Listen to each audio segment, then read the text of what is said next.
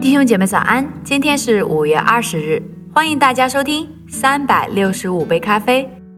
在美好的清晨，让我们来领受一杯属灵的咖啡，让我们的一整天都充满能力和喜乐。今天我们开始一个新的章节，为必死的人做不朽的事。一个有使命的人是需要有意向的。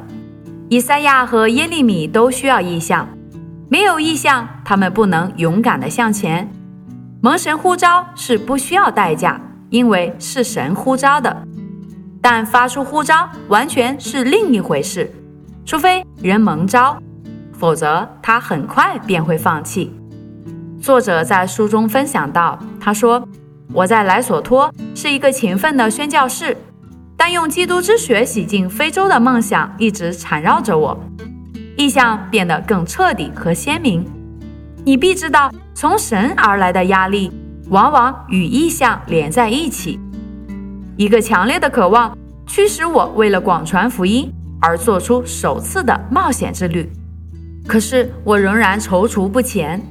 最后，宣教委员会的成员不接纳我的申请，他们都有很好的灵命。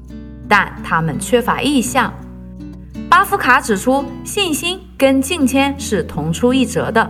他们相信，在非洲进行正常的宣教工作是拯救非洲的有效方法，而不是大型布道会。为什么我以为自己能够与别不同？假如这是神的方法，他们会问：为什么其他人没有这样做？当一名宣教士应满足于传统的宣教工作。对此我一片混乱。那么是否是他们错了，而我是对的呢？我感到被隔离，从神而来的压力在我的灵里越来越强烈。后来我碰见一个由布道者组成的团契，当中每个人都有类似的故事，他们分享同一个经历，就是即使受到官方的阻挠，他们里头仍有火热的圣灵。面对四周广阔的河场。却受到无理取闹的指责，我开始时感到混乱和痛苦，心里常常挣扎，要花一段时间祷告，心灵才能得到平静。究竟我要挣扎到几时，才能以基督的血洗净非洲，而不再需要大型的布道运动呢？我们只有一代的人去拯救一代的人，而每一代都需要更新。压力终于到达顶点，有一天。我把自己关在莱索托一间酒店房间里祷告。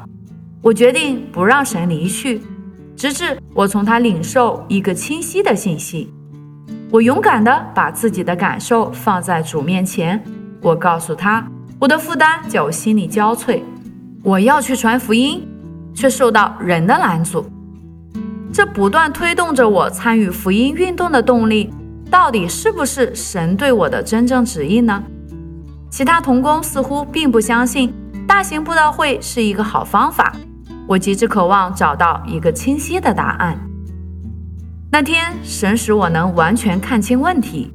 当我坦白地告诉主时，他便做出回应。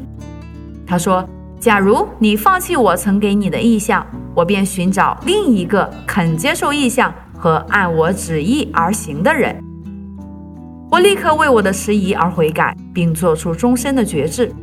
于是神开始赐恩给我，并给我鼓励。从那天起，我再没有往后看。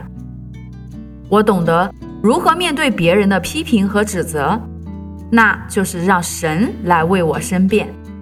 我决定借着所结的果子，让他们看见是神在引领我。我学习专注于神的旨意，多于别人的批评。自从那时候起，事工一步一步地向四面八方增长，有时更是戏剧性的增长。所以，亲爱的弟兄姐妹们，通过作者在书中的分享，你有没有受到激励呢？你是更看重神的旨意，还是人的声音呢？让神的旨意来引领你前进的方向，把人的声音都抛在耳后。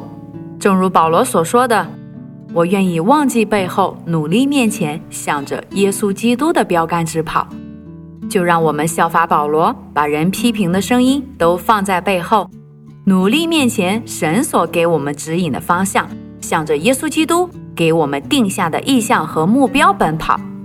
祝福大家，以马内利。